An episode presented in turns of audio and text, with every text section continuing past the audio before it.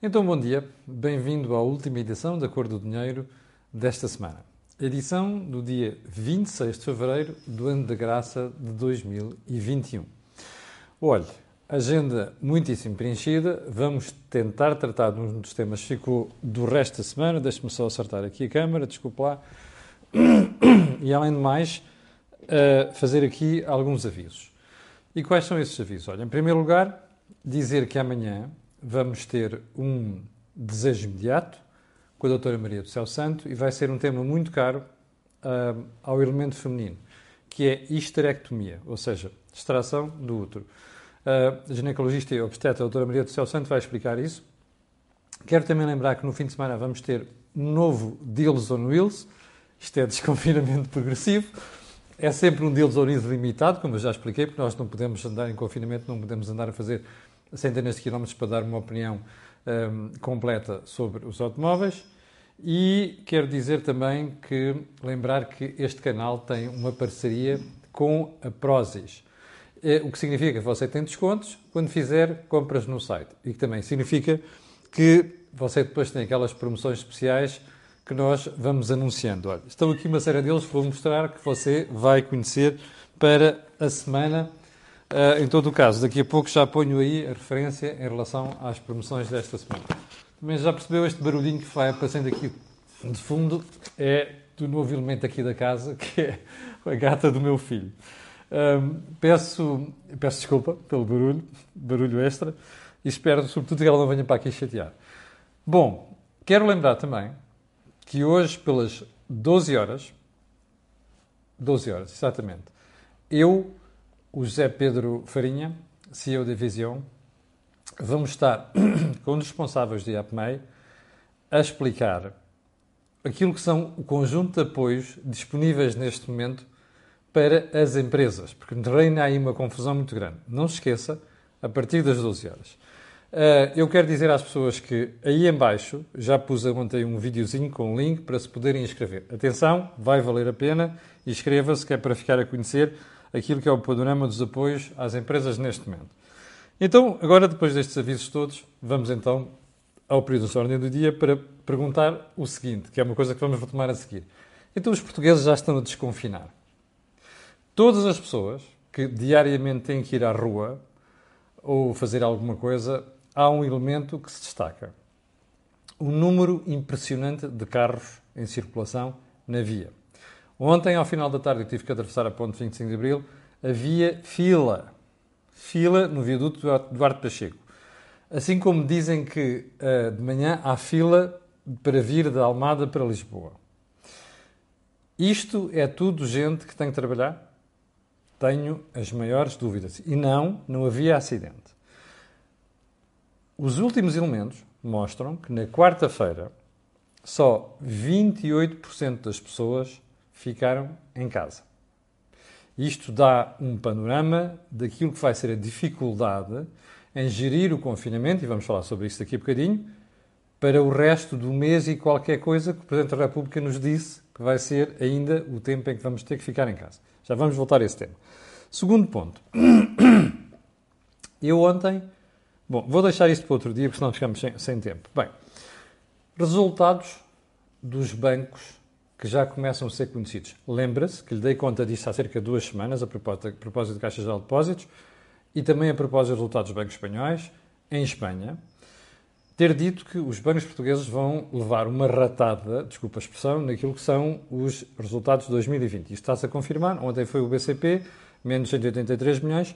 Isto é uma tendência que veio para ficar, não apenas por causa de não haver, ou melhor, dos negócios terem reduzido substancialmente, mas porque os bancos estão a guardar uma parte dos seus resultados a constituir previsões para aquilo que é o problema com que se podem defrontar já a partir de março, com o fim das moratórias privadas de que falámos aqui ontem, e depois a partir de setembro, com a questão das moratórias públicas. É bom?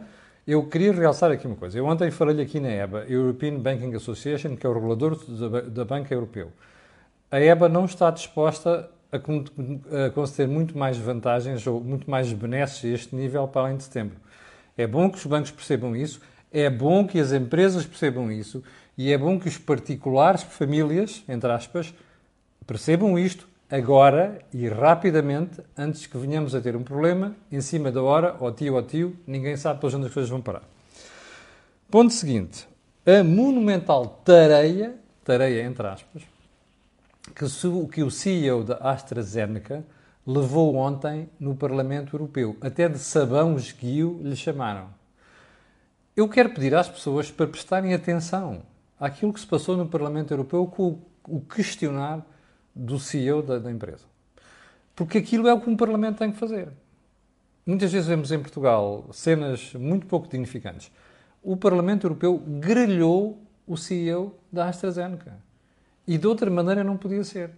Sobretudo porque os deputados europeus conseguiram que o senhor se engasgasse e, sobretudo, que não convencesse a opinião pública sobre as respostas que deu. Quando ele diz assim: Ah, pois, mas se nós canalizássemos a produção das vacinas que a empresa tem no Reino Unido para a Europa, não servia para nada.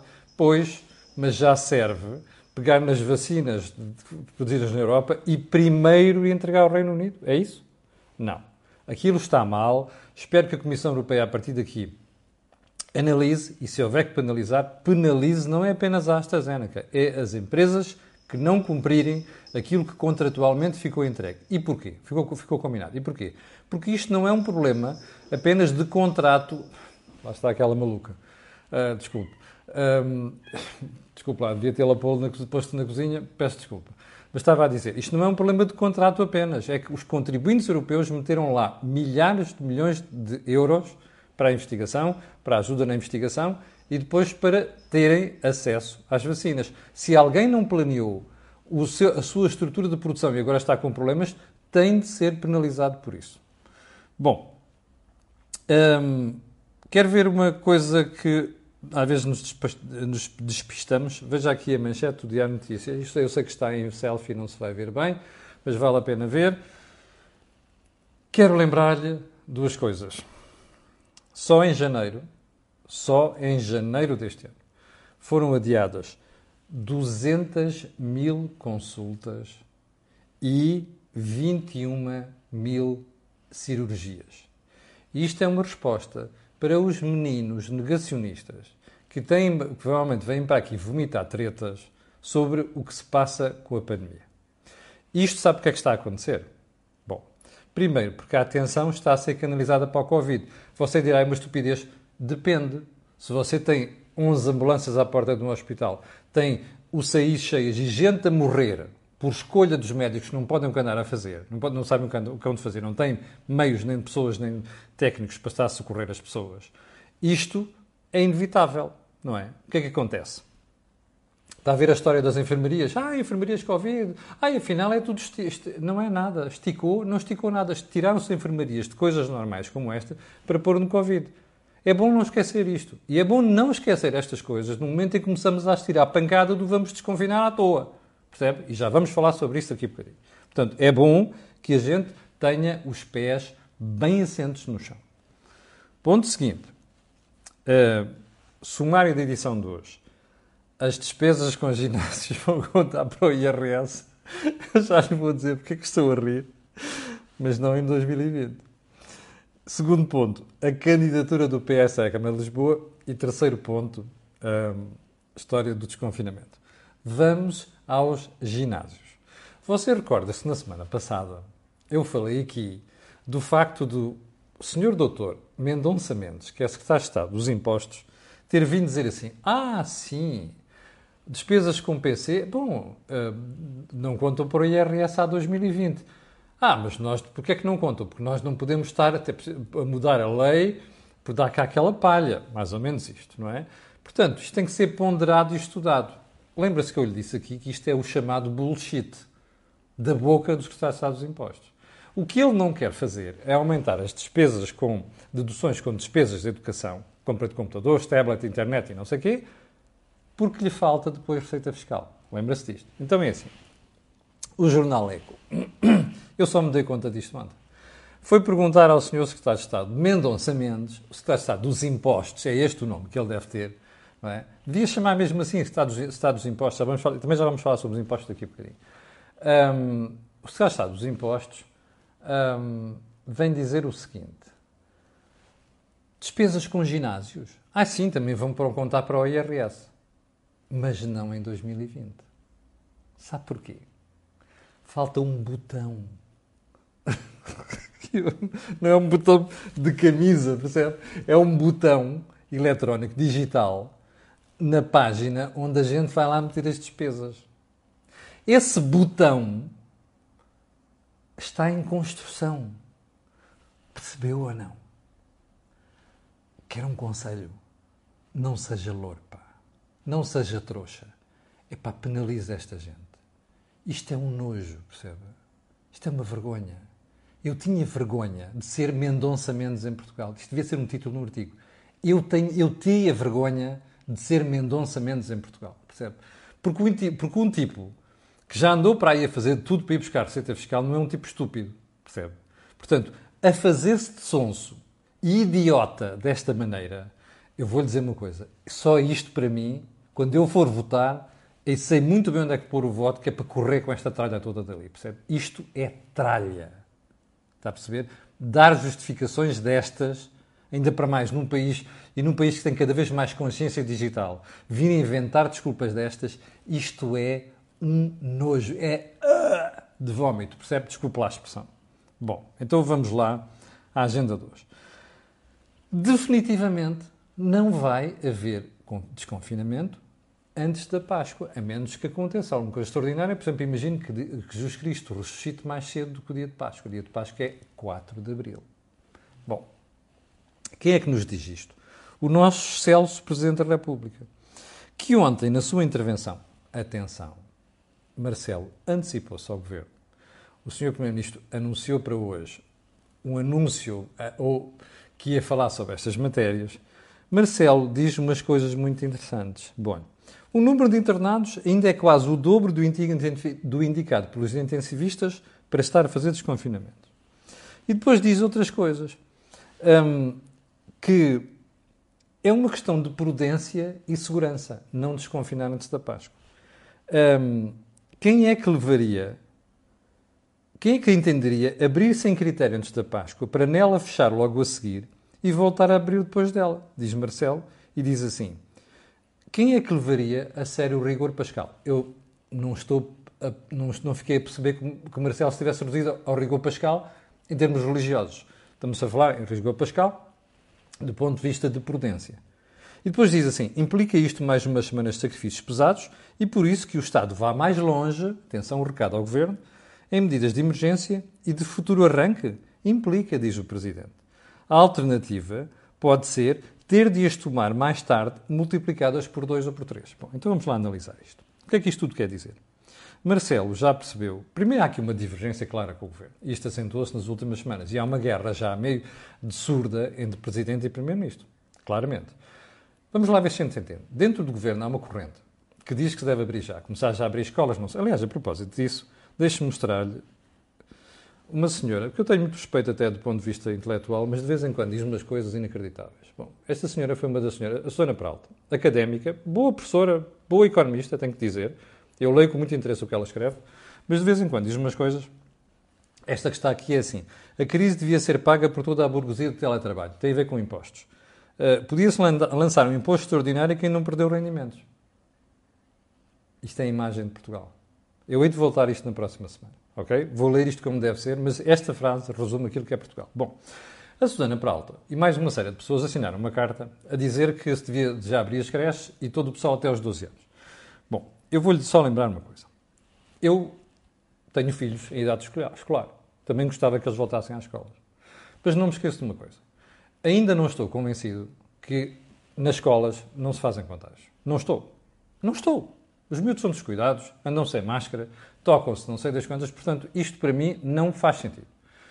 Faz sentido depois de haver o tal mecanismo de testagem sério, que é coisa que não existe e que já lhe expliquei aqui porquê e que ainda me preocupa cada vez mais, por aquilo que vou ver. Bom, mas vamos voltar à questão. Há aqui uma corrente que defende isto e há outra corrente em do governo que defende o contrário. E o Sr. Presidente da República, até porque é um tipo que aprendeu a ser cauteloso nos últimos tempos, não quer isto antes da Páscoa. E eu percebo. Eu que, eu que tenho criticado Marcelo Rebelo de Sousa violentamente nos últimos meses, agora tenho que dizer que percebo. E percebo porquê? Porque isto está tudo desorganizado. Nós não temos Estado na saúde. Aquilo que o Estado devia fazer, que era assegurar a organização, não existe. E eu vou-lhe contar pormenores sobre a história da vacinação nos centros de saúde na segunda-feira. Ok? Era para lhe contar hoje, mas isto leva muito tempo. E, portanto, vou-lhe contar alguns pormenores, que é para você perceber o caos em que isto está. Bem, você tem duas semanas e meia ou três sobre uma reunião do Infarmed em que se recomendou testagem massiva. Já aconteceu? Não. Vá ver o programa de ontem. Agora vem a pergunta simples de qualquer cidadão: como é que, se nem nós estarmos, termos assegurado isso, vamos poder fazer desconfinamento já? É que ter os miúdos na escola implica os pais também a circular. Não era isto que era um problema em janeiro? Bem, eu sou um opositor de confinamento. Acho que isto arrebenta com a economia e arrebenta com a educação. Mas sabe qual é o problema? É que nós temos que aprender com os erros. Nós confinamos em março, abrimos a Lagardère em, em maio. Deu batata. Estragámos o verão. Ficámos na lista negra de uma série de países, inclusive do principal emissor de turistas de Portugal, chamado Reino Unido. Lembra-se? Viu o impacto disto na economia? Bom, isto responde a esta pancada da malta que se deve abrir já, por causa da economia, não sei das quantas. Bom, depois veio a segunda vaga, que nós nunca controlámos, lembra-se ou não? Nós chegámos a novembro com números altíssimos. Depois veio a brincadeira de dezembro, lembra-se? E o que é que aconteceu? Como muito lembrou, bem lembrou o Presidente da República, a cena das ambulâncias à porta dos hospitais e de pessoas a morrerem como tordos não foi há um ano, não foi há meses, foi há um mês. É bom não esquecer isto. Para a malta que anda com esta pancada do abre já, é bom lembrar isto. É quando você desconfina sem ter critério. O que acontece é que isto é pior para a economia e para a educação. Porquê? Porque você confina agora, desconfina, depois vem outra vez a porcaria, depois desconfina, depois desconfina.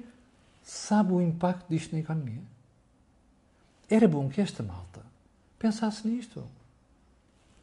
Era bom que este pessoal que anda a fazer pressão para abrir já e a Lagardère pense nisto. Não há testagem. O governo está às aranhas com a história da testagem. Percebe? Que é um dos critérios fundamentais, não mesmo o mais importante, que os cientistas estão a dizer que é fundamental para controlar isto. O governo não sabe o que vai fazer, percebe? Portanto, o Presidente da República não pode dizer isto, e eu acho que devia dizer dizer assim, nós estamos com dificuldades em organizar a história do, da, da testagem massiva e, portanto, convém ter cuidado. Ele devia dizer isto, claro que não quer conflitos com o governo, mas isto subentende-se das palavras dele. Portanto, antes de estarmos aqui a falar em desconfinamentos, é bom não esquecer isto. É que depois, daqui a um mês ou dois, estão a dizer ao governo: não, seus malucos, estão a ver, a culpa é sua, como se disse em relação ao Natal. E é, percebe? Em relação ao Natal é. Agora, eu não quero voltar a ouvir isto como cidadão. Portanto, Atenção, eu acho que o Presidente do Grupo Centro da República ontem foi muito sensato. Pode haver coisas que a gente discorda. Ótimo. Estamos em democracia. Mas atenção, o problema de fundo não está resolvido. E depois há uma outra questão. É que nós estamos em cima da pré do pré-planeamento do verão. Onde é que eu quero chegar? Lembra-se que esta semana falei aqui da história do turismo. E a dizer que o governo, com esta brincadeira toda da terceira vaga, lixou a imagem de Portugal. Desculpe uma expressão. Literalmente. Nós temos o currículo cortado neste momento numa série de países europeus. A pergunta que tenho para lhe fazer é isto é, isto é reversível? É. Veja, por exemplo, mal o Boris Johnson anunciou em Inglaterra que uh, o verão ia ser diferente. As pessoas podiam começar a viajar e fazer férias de verão. O que é que aconteceu? Os ingleses toca de interesse Algarve. Percebe? Isto é reversível. Mas não é reversível se nós, em maio, quando começam as marcações, e abril, tivermos outra vez um surto. Está a perceber? E depois vamos estar aqui ao tio, com os hotéis, vêm hoje nas manchetes os hotéis a pedirem ajuda por todos os cantos, com toda a razão, percebe? Chegarmos ao verão a ver mortos em excesso, a ver países a dizer fechamos os corredores aéreos com Portugal. É tudo isto que a gente vai pôr em causa. A história dos desconfinamentos tem que ser pensada. Nós temos em Portugal um problema, não sabemos pensar a prazo, percebe? É um dos maiores problemas e dos mais graves que o país tem. Não pensamos a prazo. Achamos que é, a correr faz isto, depois a correr faz... Somos ciclotímicos, como costuma dizer. Isto não pode acontecer. Eu não quero ver a repetição do verão do ano passado. E mesmo assim, não está, isto não está fora do horizonte. Bem, é bom não esquecer isto. Bem, e já vamos com 18 minutos, vamos mudar de tema. O PSD escolheu Carlos Moedas para candidato à Câmara Municipal de Lisboa. Pergunta: é uma boa escolha? Eu, pelo balanço das redes sociais desde ontem, vejo muita gente entusiasmadíssima com isto. Eu vou discordar. E vou-lhe explicar porque é que vou discordar. Atenção. Declaração de interesses. Eu conheço Carlos Moedas há uns quantos anos já. Tenho uma boa relação com ele. Gosto muito dele. É um tipo sério. É um tipo rigoroso nos números. E é um tipo que pensa a prazo. Portanto, eu tenho excelente impressão do Carlos Moedas. Mas uma coisa é nós termos excelente impressão da pessoa e depois perguntar assim: esta pessoa tem perfil adequado para ser candidato para liderar uma campanha? Eu acho que não. E porquê? Porque Carlos Moedas, que tem um registro fantástico do ponto de vista técnico, ok? Como eu disse agora, não é uma pessoa com aquela coisa de chegar às massas, percebe?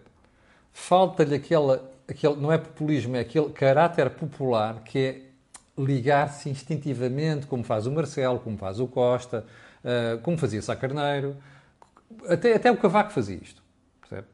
Bom, o que é que isto significa? Embora eu acho que a escolha é uma lufada de ar fresco, porque tira aquela coisa do os, os tipos do aparelho do partido.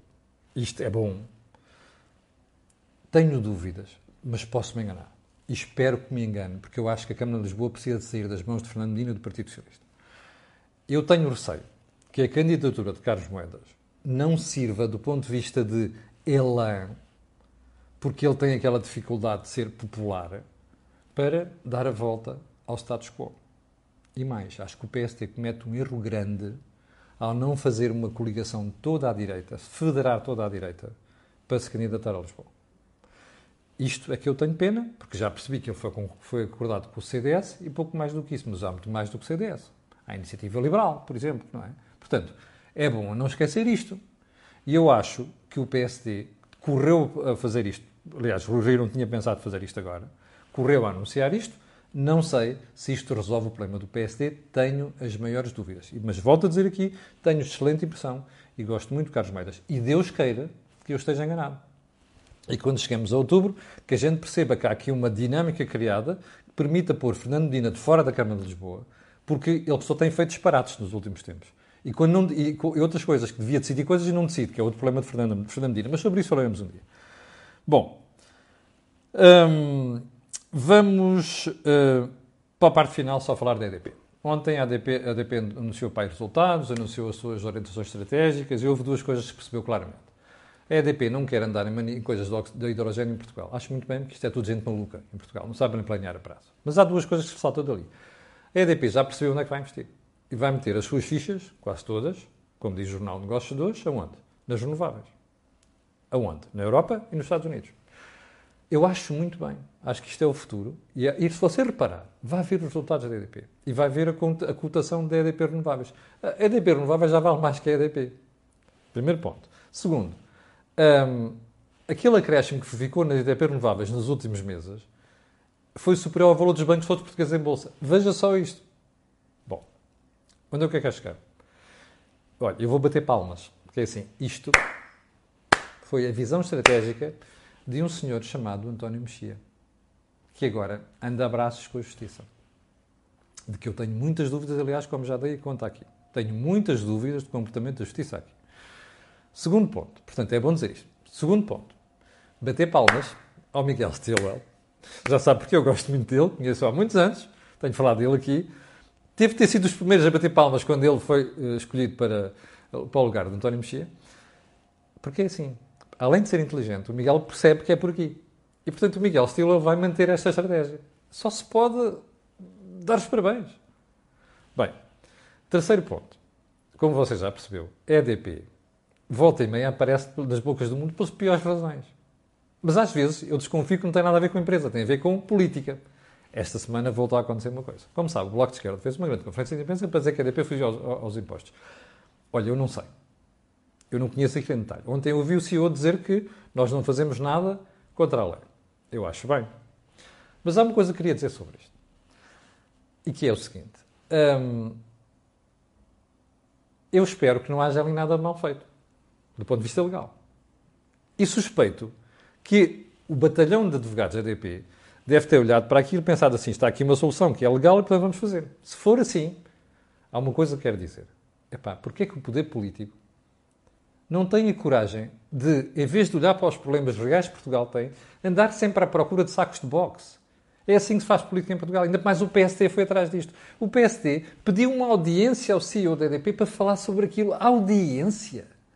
O PSD, quando muito, tem que dizer às autoridades assim, meus senhores, investiguem, mais nada, e cala a boca. Não é? Se a EDP for culpada, paga o que tem que pagar. Agora, estar a fazer da EDP sistematicamente um saco de boxe em Portugal, punching bag, e não é emotional punching bag, é punching bag mesmo, isto é deplorável, percebe? O que os partidos fazem sistematicamente em relação à Galp, à Altice, à EDP, é deplorável, percebe? Portanto, moral da história. Se a EDP tiver de pagar aquele dinheiro, eu, como cidadão, vou exigir que pague. Se a EDP tiver aproveitado a lei para fazer aquilo, não é nada contra a lei. E, portanto, nós temos que aceitar isto. E não vale a pena fazer demagogia sobre isto. Terminei a conversa de hoje.